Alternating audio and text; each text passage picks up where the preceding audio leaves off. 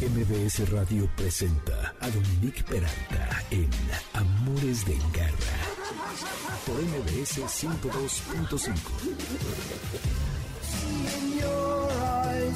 Peter Gabriel, In Your Eyes, una gran canción de uff, hace tantos años que mejor ya ni vamos a contar. Para iniciar el día de hoy, Amores de Garra, bienvenidos. Yo soy Dominique Peralta. Hoy es sábado 15 de enero y tengo unos invitados buenísimos para iniciar el año en esto de los buenos propósitos. Viene Norma Villalpando, que es oftalmóloga, con quien voy a hablar acerca de la atrofia progresiva de retina, que luego se puede convertir en catarata. Y esto es para que estemos muy atentos, sobre todo si tienen schnauzers y poodles o chihuahuas. Ya verán, muy importante información. Ya saben, la mejor medicina es la medicina preventiva, así que van a poner mucha atención, escuchas por favor. Luego voy a platicar con Alberto Hernández, quien es adiestrador profesional, especialista en perros agresivos, que los vuelve perros deportivos y canaliza de esa manera su agresión. Y él fue quien entrenó, porque es de él ese perro que en realidad se llama Rocker, al perro de la película Cometa, que se llama en la película Cometa, que todos tenemos que ver una película mexicana importantísima que habla acerca de la problemática de cuando un perro resulta, pues ya saben, muy activo y la gente no puede manejarlo y entonces lo terminan echando a la calle. Afortunadamente este animal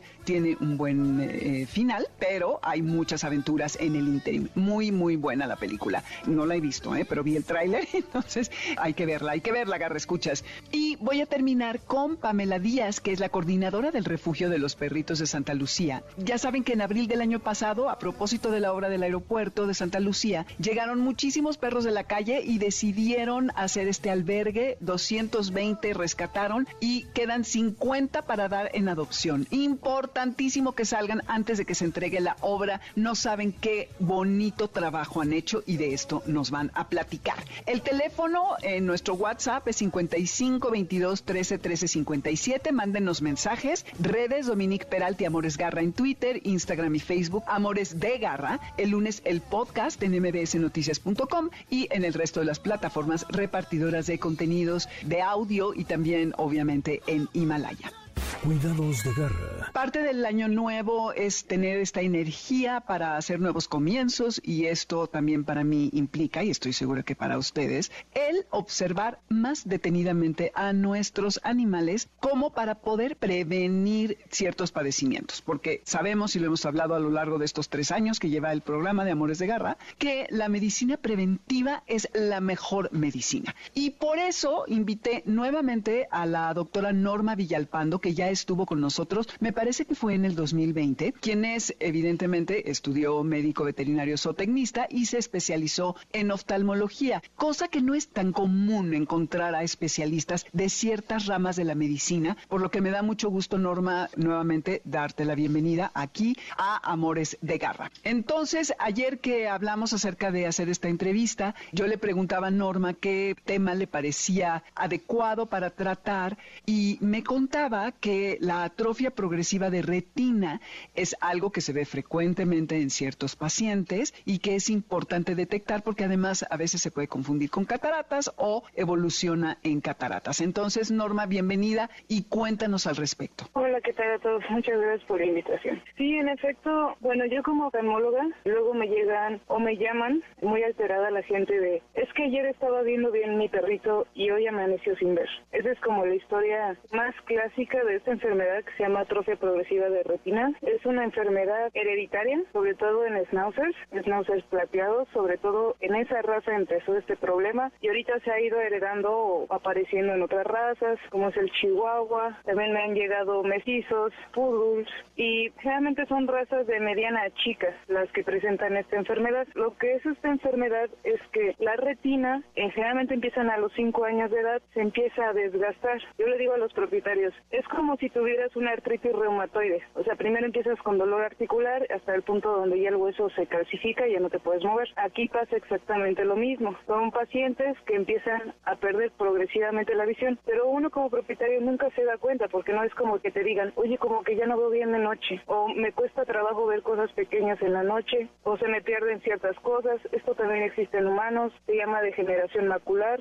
y generalmente la primera visión que pierden o ¿Es que la empiezan macula, con el Perdón, en humanos es, como la mácula, pero en animales no existe. Ah, ok, o sea, sería como el equivalente. Sí, perdón, perdón. Ok, va. Ajá, entonces, en animales como no tienen mácula, la visión se degenera en tipo neblina, o sea, muy desvaneciéndose progresivamente hasta que una mañana se despiertan y ya no ven. Y pues esto también sirve para los veterinarios. Generalmente el primer signo clásico de un paciente con esta enfermedad, primero a los cinco años siendo náuseas, personas que tengan un schnauzer, es casi obligado que a sus cinco años de edad necesitan un estudio de retina. También ahorita pues Chihuahua y Poodle es lo que más, te digo que ha salido más, pero para que la gente se dé cuenta en casa es siempre tienen las pupilas muy dilatadas, o sea, como de caricatura. Un perrito cuando anda en el sol tiene que tener su iris, o sea, su ojo de color bien con la pupila cerradita. En la noche puede llegarse a dilatar a media, o sea, la mitad del ojo, por decirlo así. Pero si ya pasa la dilatación como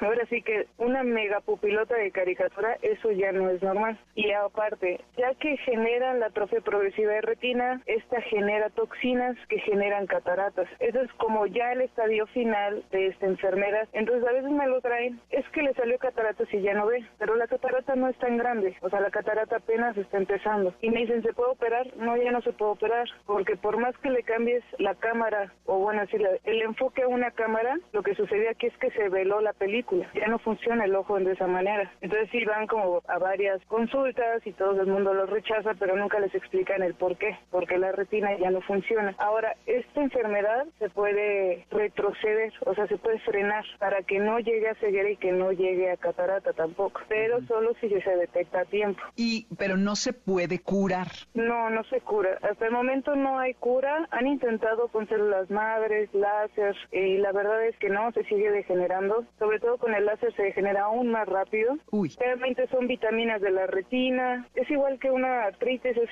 condroitín, hacer ejercicios, etcétera. En este caso son vitaminas de retina, oxigenadores, protectores oculares contra el sol, porque el sol genera que esta enfermedad sea más rápida. O se le recomienda a la gente que no lo saque a plena luz del día, o comprarle sus gafitas o su cachucha, solamente para protegerle sus ojitos, que sí existen. Y, esos lentes son especiales. ¿Vale? Esos lentes son especiales. Sí, nada más tienen que tener filtro B. Hay unos que venden en tiendas en línea. Los mejores son unos este, americanos, se llaman Rex Tex. Casi todos los perros policía tienen este, este tipo de lentes. Son gringos. Hay una chica aquí en México que los trae de Estados Unidos. Ok. Ah, buenísimo. Luego me pasas el dato y ya lo subo a, las redes para por si a alguien le interesa, para que nos escriban, nos escriban por WhatsApp. Garra, escucha si quieren este dato. Ok. Y las gorritas que decías, las cachuchas también, supongo que serán en tiendas especializadas o sería cualquier gorrita para perro. No, eso sí es cualquier gorrita para perros que vendan ahí en tiendas de mascotas. Ok ajá, yo para los lentes yo sí les recomiendo que empiecen con unos baratos, porque los perros son como niños, le pones unos lentes y no se lo quieren, se los quieren quitar, entonces empiecen con unos baratos para que se acostumbren a tener algo sobre los ojos y ya irse después que ya estén acostumbrados a irse a los carillos. Ya, sí, claro, porque si no los van a tirar, igual los pueden romper. A ver, Norma, cuando decías que esto se puede retroceder o detener si es que se detecta a tiempo, ¿qué significa a tiempo. O sea, tienes que estar muy alerta y por lo que tú decías, entiendo que tenemos que, bueno, primero observar el tema de las pupilas, sobre todo en la noche, que no estén dilatadas como a caricatura, sino como a media asta, que sería lo normal. Y la otra es que hay una pérdida, sobre todo de visión nocturna o es visión en general, para empezar a observar. Empiezan con pérdida de visión nocturna. Realmente los animales ven muchísimo mejor en la noche que nosotros. Ellos, sus ojos son más apropiados hacia la oscuridad. Entonces, si nosotros alcanzamos a ver en la noche y el perro no, eso ya es preocupante. Órale. Entonces, ellos tienen que ver muchísimo mejor que nosotros, eh, que no se pierdan, que sepan exactamente qué pasa una hormiga y la detectan en la noche o su pelota. Si empezaran a tener este detalles de que pierden la pelota en la oscuridad o en el parque chocaron con un arbusto, porque los arbustos son grandes, son como árboles para nosotros, pues ahí ya es cuando empiezan, deberían de llevarla al oftalmólogo. Aunque sea un choque, con eso es suficiente como como para una revisión de retina. Ok. Porque una vez que llega la pérdida de la visión diurna, o sea, de día, ya es prácticamente irreversible. Hay algunos que los he podido recuperar de un ojo y es una visión parcial, no, no regresa a tener una visión normal, pero al menos les ayuda a ya no volver a chocar. En el día y en la noche hay que acoplar la casa con lucecitas y cosas así o dejar el pasillo prendido, porque en la noche es generalmente donde ocurren los accidentes, se cayó por las escaleras o se pegó contra la puerta. Ok, entonces con solo un choque los tenemos que llevar ya al veterinario. Ahora, si no nos damos cuenta y ya perdieron algo de visión durante el día, es que esto ya es casi ceguera y es muy probable que ya no se pueda hacer nada o que a lo mejor se detenga allí en ese momento. Se puede detener en ese momento, sí, pero la nocturna ya no va a regresar. Yo siempre les, les digo que chequen sobre todo la noche. O sea, la noche, si pierden la visión de noche, es como una enfermedad moderada, ligera, que todavía se puede frenar por mucho, mucho tiempo. Si empiezan a perder la visión como del ocaso, o sea, esa luz naranja que es entre oscuridad y sombra, o sea, cuando está cambiando en ese punto es moderada. Pero si ya en el día les cuesta trabajo ver, esa ya es severa, porque en algún punto van a perder la visión. Puede suceder súbitamente, o sea, estaban comiendo y ya cuando acabó de comer voltearon y empezó a chocar con todo. Así es la drástica. O sea, se apaga la luz y se apagó. Sí, sí, sí, sí. Uy, oye, y al desarrollarse, hace rato decías, una catarata, entonces tú decías que ya ah, en algunos casos ya no se puede operar. ¿Qué pasa si no le quitas la catarata al perro o al gato? ¿También le da a los gatos? Por cierto, esto no te lo pregunté desde el principio. Sí, les da a los gatos pero es arriba como de los 12 años o si tienen diabetes o un tipo de enfermedad así este metabólica. Es muy raro, sus vidrios o cristalinos son un poquito más gruesos y más duros que los de un perro, pero sí llega a existir cataratas en gatos. ¿Y la atrofia les da? Ajá, ya en su último punto, o sea, ya cuando hay ceguera empieza a generar cataratas, un poquito antes de la ceguera empieza a generar cataratas. Ahí sí no se recomienda operar. La cirugía de cataratas, aunque en humanos es muy sencilla, como ir al Oxxo y te operan y regresas, en perros no es tan sencilla. Me gustó tu, tu paralelo, está buenito, paralelismo, está buenísimo, ok. Sí, es que uno va por cirugía de cataratas, sí, mañana, pero y acá no es tan fácil. es, este, los perros no, no tienen conducto de Schlemm, entonces tienen muchísimas probabilidades de generar una enfermedad que se llama glaucoma, o si tienen esta enfermedad de la retina, desprendimientos de retina, hemorragias, y pues bueno, o sea, si en un humano te dicen, tienes que dormir sentado, te tienes que poner gotas cada dos horas, no te puedes tocar la cara y sobre todo no puedes hacer esfuerzo. Decirle es un perro es no. O sea, primero habla antes de que te haga caso de no hacer todas esas indicaciones. Sobre todo porque ellos comen a nivel de piso y se tienen que agachar para comer. No inventes. ¿Has operado cataratas con éxito? Sí, pero bueno, o sea, ya cuando son muy complicadas ya este, las llego a remitir. Las que son nucleares de viejito es así, sin ningún problema, pero si son de diabético o de otro tipo de paciente que es complicado, pues hay aparatos más sofisticados. Pero sí es complicado. Me han llegado posquirúrgicos de cataratas de otros hospitales y con complicaciones o que ya perdieron la vista o que simplemente la sutura no se absorbió bien o que no se le pudieron quitar los puntos porque se encarnó, porque se falló. Entonces sí es un poquito más complicado. No, bueno, suena este muy muy difícil. Pues sí, hay que estar muy pendientes para esto. Ok, entonces sí es bien importante para schnauzers o poodles o chihuahuas, sobre todo, y el schnauzer a partir de los cinco años hacerle una revisión oftálmica con estudios ya más sofisticados. Pero también decías que le da a perros mestizos y que es una enfermedad hereditaria. Tengo entendido que también el, Akita, el Setter, son el Collie, el Corgi, los Corgis, son propensos a esta enfermedad. Entonces sí debemos de estar muy atentos a muchas cosas, ¿no? Pero es bueno saber todo esto y observar. Fíjate que mi perra, que es una pues, disque pointer, pero no sé qué otra cosa traiga de mezcla, de repente como que en la noche se quiere subir a la cama y siento que no ve muy bien, ya me asustaste, pero voy, la voy a, revisar. ¿Tú estás en la, en la Ciudad de México, Norma? Sí, estoy en la Ciudad de México, pero entre la semana también voy a Cuernavaca, a Toluca y a Puebla. Ya, sí, porque el número de tu teléfono. Ok, perfecto. Entonces, para una revisión. Ok,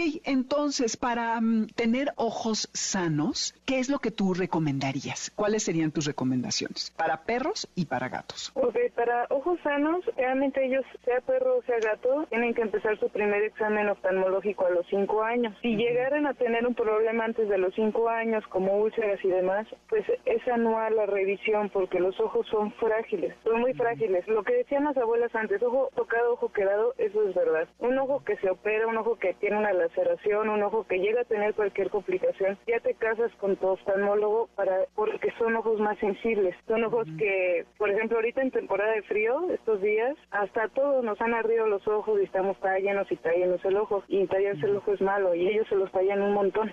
Sí. Entonces, este, pues sí, tener un ojo sano es, pues es que los ojos son la ventana de la vida. Luego muchos cambian su carácter, nada más por perder la visión. Claro. Pues un examen oftálmico a los cinco años y nunca ha tenido ningún padecimiento y uno anualmente, nada más. Una vez que ya lo todo tiene. el día. Ujú, Ajá. Ok. Sí, y pues bueno, los perros suelen adaptarse a la pérdida de visión, pero somos nosotros los que debemos de hacer un esfuerzo para facilitarles la convivencia si es que llegan a perderla. Yo he escuchado de varias personas que sus perros se han quedado ciegos y ya, luego, luego, los voy- lo voy a dormir. Yo, ¿cómo cómo que lo vas a dormir? Claro que no, ¿no? Hay muchas maneras. Yo tengo una amiga que su chihuahua perdió los, el ojo y que perdió la visión y lo, lo entrenaron súper bien a moverse por toda la casa con una campanita. Digo, además de que él ya la conocía perfecto, pero hicieron toda una técnica ahí y sí se puede, solo hay que tener voluntad. Sí, sí se puede, pero pues también tomar en cuenta que van perdiendo la audición y el olfato con la edad, entre más viejitos, entonces intentar tener mínimo una ventanita que les ayude es idóneo. Fundamental. Muy bien, Norma, muchísimas gracias por toda la información, por compartir con nosotros, por tus consejos. ¿A dónde te puede localizar la gente si quisiera establecer contacto contigo? Puede ser a mi número, es el triple siete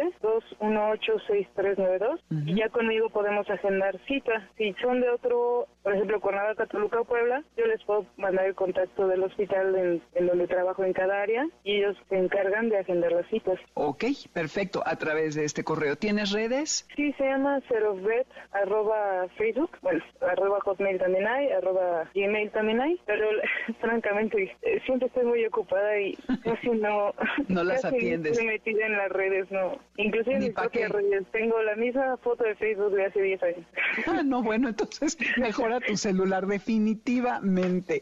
Va que va. Norma, feliz año, gracias por venir y estaremos en contacto para que vengas otra vez a hablarnos de más cosas interesantes como la de hoy. Muchas gracias. No, a ti.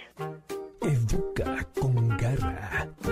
En el temblor del 2017 tuvo la oportunidad de coordinar a perros de rescate de la asociación AIFCA, los K9, para su llegada a la Ciudad de México en las distintas búsquedas en distintos sitios colapsados. Participó en programas como Se Vale, ganando un concurso de trucos con perros, en noticieros, en entrevistas. Su perro Merlín fue el reportero de AMA 7 para televisión por cable durante una temporada en el 2020 y ha trabajado con perros de acompañamiento para niños con capacidades diferentes y para algunas instituciones como el DIF y Fundación Umbral. Y actualmente dirige el Centro de Rehabilitación para Perros Maltratados y Agresivos y Entrenamiento Canino Profesional en Tlanepantla, en Estado de México, desde hace ocho años. ¿Ve? Ya te quiero agregar diez años, Alberto.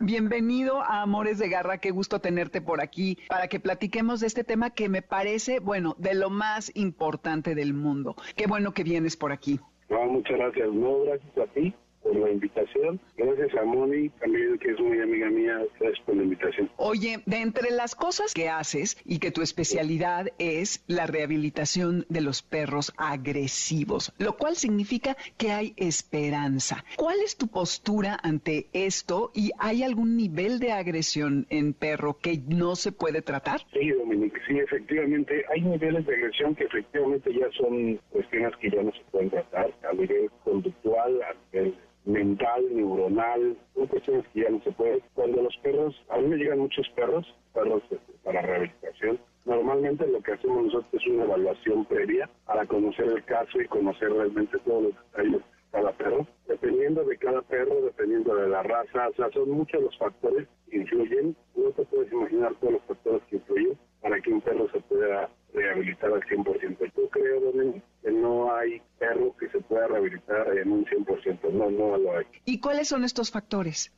Son muchos. Eh, mira, influye desde los factores ambientales, los factores de la raza, la edad. La edad, por ejemplo, hay un detalle que para nosotros es importantísimo. La edad cuenta mucho. El hecho de que el perro eh, haya crecido en casa, sea de criadero, el perro haya llegado de, depende de dónde haya llegado, si tuvo un periodo de estete, si tuvo un periodo de pronta correcto cuando nació, si no lo separaron de su madre temprano, son muchos factores los que hay que tomar en cuenta. Aparte, obviamente, los ambientales ya una vez que llega con los clientes, ¿no? Claro, es muy difícil eh, pues tener las condiciones ideales para que un perro pueda tener una mejor vida. Como dices, no, fíjate que no sabía que era importante ese tema de no separar a los animales de su madre muy temprano, que bueno, se supone que hay todo. ¿eh? Absolutamente. Sí, que hay todo un protocolo, ¿no? Que no puedes entregar un cachorro, creo que es hasta antes de los tres meses, una cosa así. Y sí, el ambiente en el que viven y tal es muy importante. Y a propósito de todo esto, está esta película, Cometa, que te confieso, no pude ver, Alberto, pero vi el tráiler y el making of, uno que hay por allí en YouTube. Y nada más de ver el tráiler ya estaba a punto de llorar, no manches. Garra, escuchas, esta película trata, y ahorita nos lo va a, contar Alberto más a fondo, acerca de un perro que como muchísimos, miles, cientos, no sé, en el mundo, llega a una casa y hace desastres y acaba en la calle, pero afortunadamente encuentra a un gran dueño y todas las aventuras que corre. Y Alberto es quien entrenó a este animal porque además es suyo. Cuéntanos, porque es un retrato vivo de la problemática que hay eh, con los perros. Sí, pues mira, eh, Rocker es un perro ya de 8 años, está a punto de cumplir 9 años. Eh, Rocker es un perro que llegó a nuestras vidas muy pequeño, es un perro, de hecho es un perro, es un border collie, con el cual empezamos a hacer dog dancing, el baile con perros, que es algo que no es tan conocido aquí en México. Empezamos a hacer trucos con él, eh, empezamos a entrenarlo y hubo un casting para la película. Hubo un casting, me parece que participaron 24 o 25 perros. Eh, de casting, el productor Leonardo Arturo, que es un gran productor, es una gran persona también, y además es, eh, él, es, este, él quiere mucho a los animales, muchísimo a los perros. Él hace eh, constantemente campañas, incluso la película Cometa, ahora pues, bueno, tiene muchas vertientes acerca de adoptar un cometa y pues hace muchas cosas a partir de la película en favor de los perros. Pero este es un perro que bueno, este, entrenamos nosotros y el productor fue a hacer un casting. Eh, nosotros entramos al casting eh, para grupos veintitantos perros y pues, resulta ser que nos quedamos nosotros. tuvimos la suerte de quedarnos nosotros debido a que bueno, el perro, pues el perro es muy hábil, el perro es muy sociable, muy juguetón, un perro que, tiene muchos estímulos. Eh, hay mucha gente que no lo cree, pero el perro está entrenado desde los dos meses y medio. Yo le estimulé muchísimo. No es entrenarlos demasiado, ¿sabes? Sino más bien es, es cómo vive el perro, cómo se estimuló el perro de manera correctamente. De manera correcta, cómo se estimuló. Entre más estímulos tenga un perro en su vida, tenga en su vida, el perro pues socialmente va a ser un perro mucho mejor. Y eso aplica en todos los casos.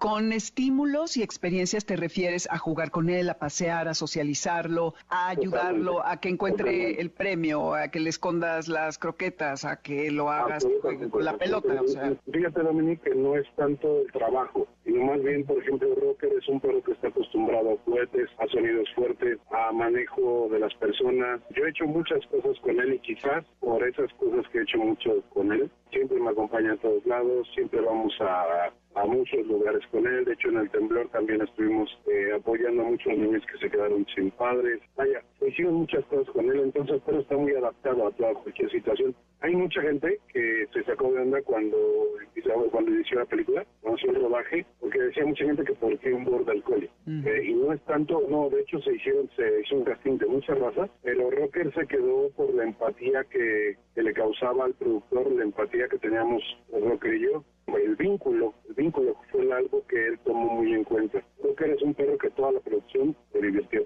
Todo el mes, de, que duró un mes de la grabación, todo el mes estuvo divertido. El productor esperaba días, horas para que Rocker descansara y volviera a grabar, o descansara y volviera a grabar. Mm.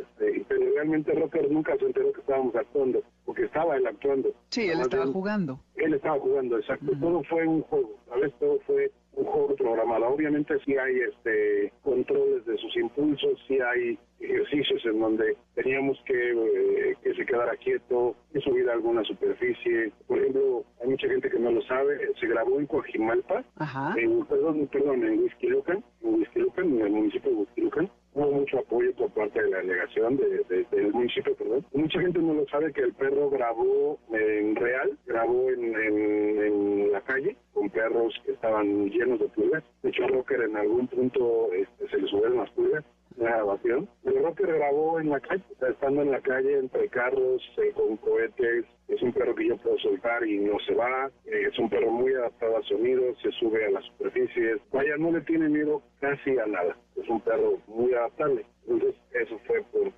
esa razón se escogió a Rocker es por toda la eh, el entrenamiento que tú has tenido con él, eso está increíble, pero claro que la mayor parte de las personas no tenemos el tiempo, el conocimiento y, sobre todo eso, no saber exactamente qué hacer. Entonces, Alberto, a ver, yo sé que por allá quienes nos están escuchando deben tener perros que ocasionan problemas porque son algo agresivos y esto, como sabemos, como decía al principio, tienen un destino trágico porque los acaban regalando, durmiendo, en fin, lo que tú me digas. ¿Qué consejos le puedes dar a las personas para que, cómo pueden manejar mejor a estos animales? ¿Qué es lo que deben de hacer y qué es lo que no deben de hacer?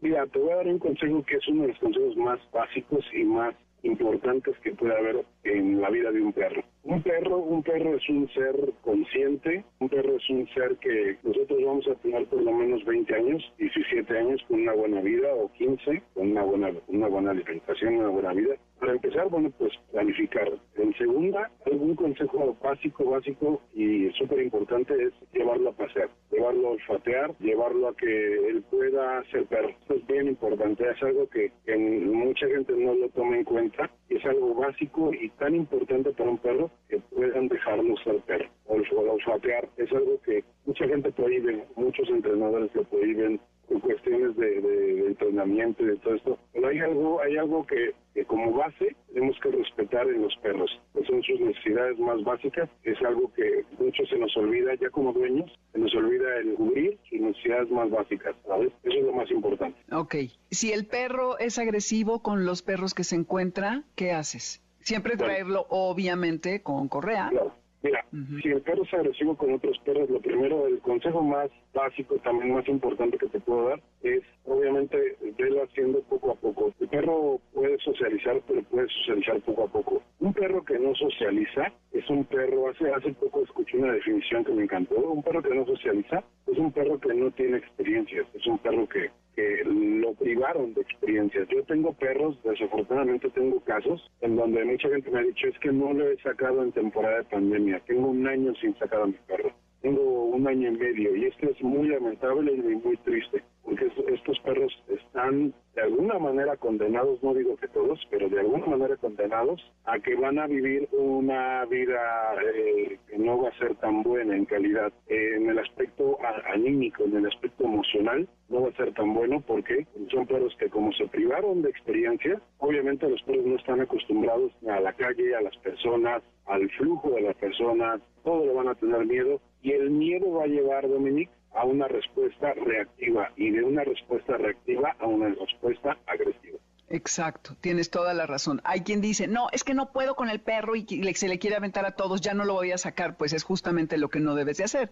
Como dices, a lo mejor en un lugar donde no haya tantos perros, a horas que, que, no esté tan lleno y poquito a poco irlo exponiendo a distintos animales para que pueda abrirse, ¿no? Poco a poco. Sabes qué, Dominica, ambientes. También eh, yo te hablaba un poco de Rocker de los ambientes. Los ambientes, las experiencias, mucha gente priva a sus perros de experiencias la correa hace que muchas veces también, la correa es parte de nosotros, la, la correa es parte de nosotros, pero eh, al ser parte de nosotros también la correa, hay un hay un este, movimiento ahora de que tu correa puede medir 8 o 10 metros, no pasa nada, no hay ningún problema, siempre y cuando tú tengas control sobre tu perro. Pero lo más importante es que el perro deje ser perro en algún momento. Sí. Dejes correr, brincar, jugar. Eso es lo más importante, ¿sabes? Hay un estudio acerca de que si tú dejas al perro de olfatear 10 minutos o 20 minutos, puede ser el equivalente a nadar, nadar 40 minutos. Utiliza todos tus músculos, cuando el perro olfatea utiliza músculos nasales, todo, todo, absolutamente eh, es un bienestar para el perro vaya. Y esto es algo tan básico que puede privar mucha gente de, hacer el lugar. Sí, y además es importantísimo porque es la manera como interactúan con su medio ambiente, saben qué perros hay, si son hembras, machos, están enfermos, las edades, porque a través del olfato ellos eh, acumulan una cantidad de información alucinante que no tenemos idea. Salir con un perro, todos los que paseamos con nuestros perros, hay que tener el tiempo, porque de pronto dices, oh, yo, apúrate, ¿cuántos más arbustos vas a estar olfateando? Pero pues es justamente de allí de donde ellos tienen sus estímulos. Ay, el tiempo se nos ha terminado Alberto, qué horror, pero ven, vendrás pronto en el año para que sigamos platicando acerca de esto. Y pues yo creo que tenemos que ver esta película Cometa para que vean el trabajo de Alberto. Está en la plataforma de Prime, me decías, ¿verdad? Así es, en Prime Video pueden poner ahí la película y pueden ver el trailer eh, por el YouTube. Ahí está en Prime Video. La película. Sí, está buenísimo el tráiler y creo que es algo que todos debemos de ver. Vi que también en taquilla todo lo que se fuera a recabar se iba a ir para campañas de esterilización. No sé ya qué pase cuando ya está en la plataforma, pero es una película importantísima. La vamos a ver ahora sí. Y pues muchas gracias, Alberto. ¿A dónde te pueden localizar si alguien te quiere ver? Eh, no, claro, al contrario, no a ti, Si alguien nos quiere localizar, tenemos dos teléfonos, que es el 55 48 33 68 05 y el 55 39 50 69. Estamos en Facebook como Centro de Rehabilitación y Entrenamiento Canino Profesional. Ok, perfecto. Pues vendrás muy pronto. Muchas gracias. Veamos Cometa y gracias por venir. Con mucho gusto, Dominic. Estamos a tus órdenes y muchas gracias a todos por escuchar. Al contrario, gracias a ti, Alberto. Nos vamos rapidísimo a un corte, Garra Escuchas. No se vayan. Esto que están escuchando es Feimeana, Giving It In, aquí muy 2022. Y volvemos para hablar acerca de los perritos de Santa Lucía, del refugio de Santa Lucía. No se vayan. Quieto. Quédate con nosotros. En un momento regresamos. Estás escuchando Amores de Garra en MBS 102.5.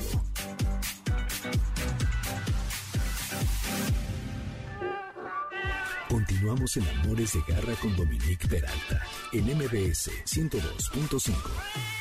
¿Sabes dónde está tu gato? Regresamos. MBS 102.5.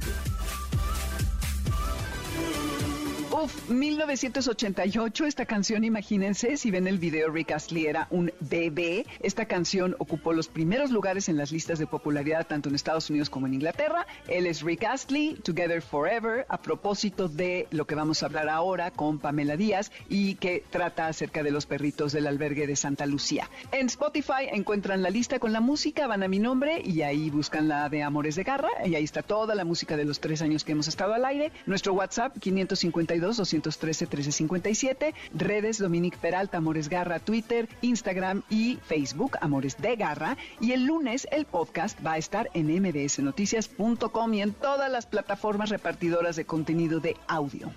Manada de Garra.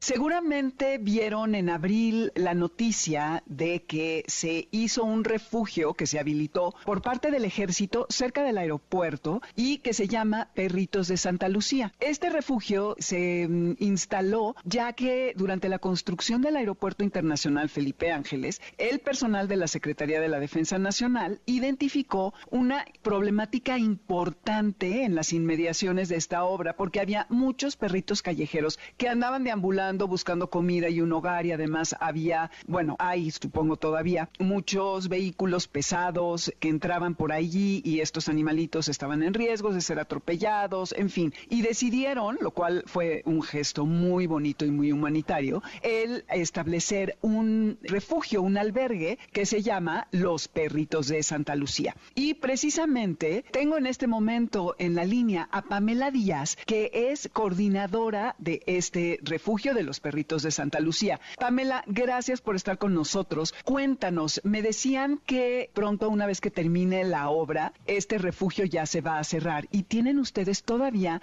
a, ¿qué me dijiste? ¿200 perritos listos para ser adoptados? Gracias, Dominique. Buen día y muchas gracias por el espacio. Eh, tenemos, hemos rescatado 220 perritos y ahora ya nada más nos quedan 50. Ah, ok.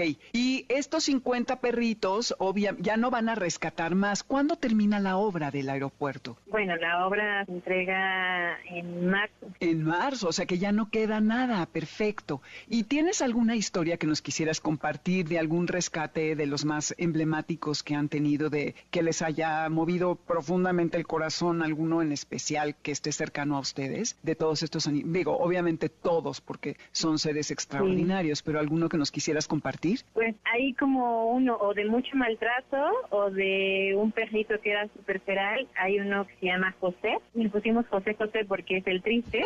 y mm, él no se dejaba tocar. Cuando lo capturaron, eh, lloraba muchísimo, se revolcaba, se hacía pipí popó. Y después, poco a poco, se dio cuenta que pues no éramos malos y se rehabilitó. Tardó bastante, la verdad, se tardó mucho en que se dejara acariciar o que él se acercara con nosotros. Y ya ahora ya tiene adiestramiento básico, es súper sociable, le gusta mucho también el contacto con los humanos y es una cosa que es gratificante, ¿no? Y hay otra perrita que se llama Clarita, ella llegó muy maltratada, la explotaban, era una como cruz, eh, no, es una es una Fisher, es un Doberman miniatura y ella tiene como cicatrices en el cuello y en las axilitas mm. porque era como para reproducción, ¿no? Y las patitas de atrás no le funcionaban, entonces con el veterinario y una chica que venía a hacerle rehabilitación, ahora ya camina, corre, ya se para en los patitos, camina raro, pero al menos ya camina, ¿no? Y ya puede valer por ello.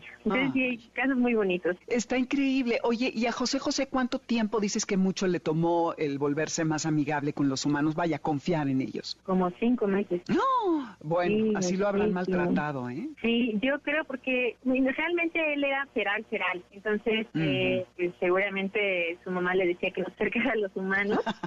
Con razón, además. Entonces, cuando tú te acercabas, él chillaba, pero gritaba horrible. O sea, ni siquiera, ni siquiera estabas tan cerca de él, ya se ponía muy mal. O para sacarlo de la jaula, era espantoso. Pero ahorita ya está como con su manadita corriendo, vas tú y se acerca y ya sabe que pues es algo positivo cuando se acerca a un humano, ¿no? Que claro, algunos humanos. Sí, algunos, porque no todos son dignos de acercarse. Ay, bueno, está increíble. Oye, este adiestramiento básico del que hablas, ¿en qué consiste? ¿Qué es lo que les enseñan a estos perros una vez que ya los desparasitaron, que los revisaron médicamente, que están en condiciones también nutricionalmente, me imagino, de poder tener la fuerza y como que su mente esté más despejada para poder recibir estos adiestramientos? ¿En qué consiste? Pues mira, antes del adiestramiento, cuando llegan al refugio, lo primero que hacemos es atención médica, ¿no? Hacemos una historia clínica general y ahí se ve qué es lo que tiene el perrito, ¿no? Y se trata eh, respecto a ese diagnóstico, se le empieza a hacer como, bueno, tiene un periodo de cuarentena, después se le empieza a vacunar si no tuvo ninguna sintomatología, se vacuna y después de eso se esteriliza. Después de la esterilización ya viene la rehabilitación si es que tuvo algún problema como este José y si no, con refuerzo positivo les enseñamos a caminar junto para que no tire de la correa, que se siente y se eche. Y eso es más que nada como para que cuando salga contigo sea un paseo agradable, ¿no? Y sea más difícil de que después con el tiempo nos regresan al perrito. Exactamente, sí, porque lo que quieren es que se quede en los lugares a donde los adoptan. Y además tengo entendido que dependiendo de cada animal, algunos se han podido integrar a otros programas para detección de drogas, explosivos o enfermedades como cáncer y que han estado trabajando con el Senacica, a quienes ya entrevistamos en alguna ocasión al respecto de sus perros, para detectar sustancias y comida que no debe de entrar al país, en fin. Eso está increíble porque, bueno, dentro de todos, ¿cuántos dijiste? ¿200 y cuántos? 220. De los 220, pues tiene que haber algunos que sean excepcionales, de los que has hablado. Sí, mira, se han ido varios como apoyo emocional para gente que ha tenido depresión o niños con autismo. Entonces, ellos les han ayudado mucho, ¿no? En esa parte. Y los otros, eh, se mandó uno a Senacica, que ha sido demasiado ejemplar porque están viendo si se queden sin Nacica o se manda a otra dependencia porque ha salido muy muy bueno este perrito. Y el entrenador que tenemos la verdad es que es muy bueno, también sabe leer muy bien a los perros y entenderlos, entonces los encamina bien, ¿no? Y ha salido la verdad es que el de Senacica es como nuestro orgullo. Su estrella, ¿cómo se llama? Se llama Sid. ¿Sid? Ajá. Ahora le pusieron, el, eh, le pusieron en Senatica Guaco. Guaco. Oh, qué bonito. Oye, Pamela, ¿qué tiene que hacer el público si quiere, o ahora que estamos empezando el año, que quiere tener un compañero, que quiere darle una segunda oportunidad a un ser viviente? ¿Qué es lo que tiene que hacer? ¿Cuál es el proceso de adopción? ¿A dónde nos comunicamos? ¿Qué tenemos que hacer? Bueno, nos pueden escribir en la página de Instagram o de Facebook, se llama Los Cerritos de Santa Lucía, todo junto. Y nada más necesitamos su INE, la copia del INE, el comprobante de domicilio, que nos viene en un formato de adopción y esperar a que sean seleccionados como el mejor adoptante, no nos los damos como así de a montón. Y haremos una, tendremos una serie de adopción en la Ciudad de México, en la Colonia del Valle, en Chebu, el 22 y 23 de enero, por si quieren ir a conocerlos aquí y no quieren ir hasta Santa Lucía porque es un poquito más complejo, pues pueden vernos el 22 y 23 de enero a partir de las 9 de la mañana en Shebu. ¿Qué es Shebu? Shebu es un time café que tiene cuatro sucursales, entonces tú pagas no por lo que consumes, sino por el tiempo en el que estás, ¿no? Es como un coworking o puedes ir a jugar o hacer partidos mm. de, de Wii y también puedes hacer conferencias, es como un espacio bastante versátil. Ah, ok. Y, van a llevar a, todos los perros. Sí, también puedes llevar a tu perro y ahí vamos a, llevar a los perritos. Ay, buenísimo, pues ya también se los recordaremos más cerca de la fecha. Pamela, muchísimas gracias por venir, por estar con nosotros. Felicidades por la labor que han llevado a cabo o realmente ustedes han tenido pues en esta ocasión un efecto muy positivo sobre el entorno, dándole oportunidad a estos 220 animales. Entonces, ya saben, escuchas los perritos de Santa Lucía, todo junto en Facebook e Instagram, 22 y 23 de enero, la feria de adopción en Chebu, para que no tengan que ir hasta allá, hasta la base militar que está allí en Santa Lucía y que les quede mucho más cerca porque esto está en la colonia del Valle, ya se los ponemos ahora en las redes para que tengan ustedes toda la información disponible. Pamela, muchas gracias y seguimos en contacto, mucha suerte y eh, ya nos contarás después cómo les fue y ojalá que los 50 animalitos ya tengan un hogar muy pronto. Muchísimas gracias, Dominique, por el espacio y por la discusión. Al contrario, feliz año. Feliz año, hasta luego. change.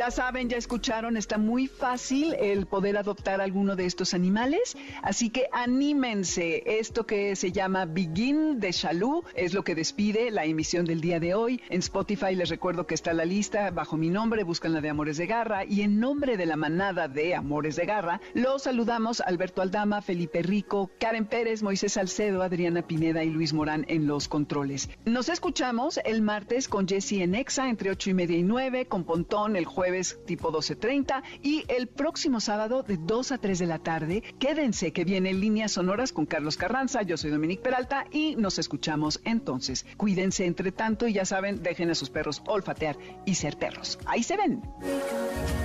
MBS Radio presentó Amores de Garra con Dominique Peralta. Te esperamos el siguiente sábado a las 2 de la tarde por MBS 102.5.